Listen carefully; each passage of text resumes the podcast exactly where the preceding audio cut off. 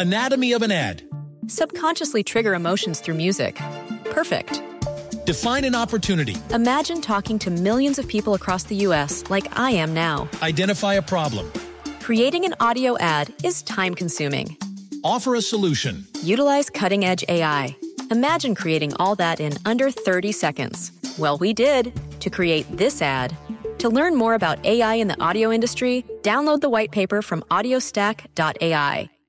Siete en punto, panorama informativo 88, nueva información que sirve. Yo soy Alejandro Villalbazo en el Twitter, arroba Villalbazo13, martes 4 de mayo. Iñaki Manero, ¿cómo estás, Iñaki? ¿Qué tal, Alex Villalbazo, Alex Cervantes, amigos de la República Mexicana? Gracias por estar con nosotros. Muchas gracias, Alex. Más de el panorama, tenemos panorama COVID hasta el momento a nivel mundial. Se han registrado 153 millones 572.166 casos positivos por COVID-19, de acuerdo con cifras de la Universidad Johns Hopkins.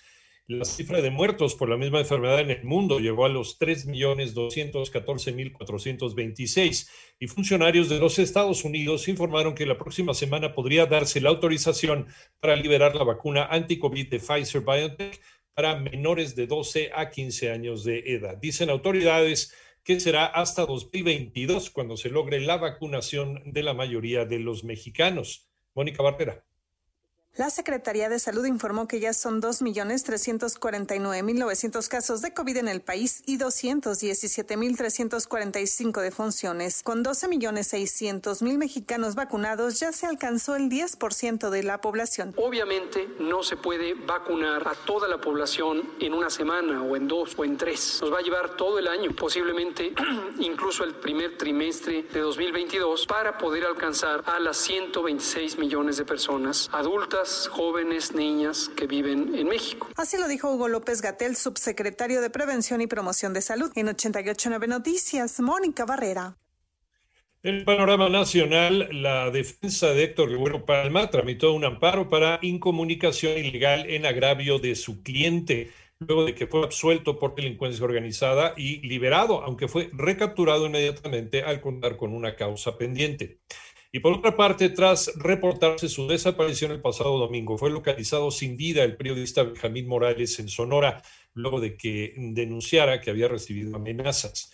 Y la Secretaría de Educación Pública aseguró que sí aplicará la prueba PISA a estudiantes de secundaria en 2022, luego de asegurar que la prueba estaba suspendida en México a causa de la pandemia. La Secretaría de Gobernación fijó su postura respecto al accidente del metro en Ciudad de México que dejó hasta ahora 23 personas fallecidas. Toño Aranda.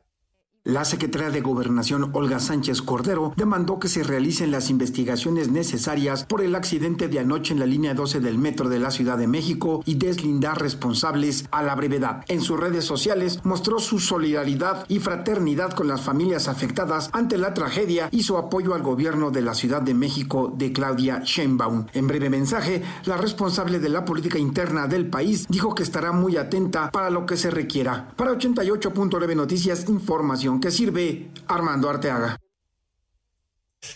Vamos con eh, más información.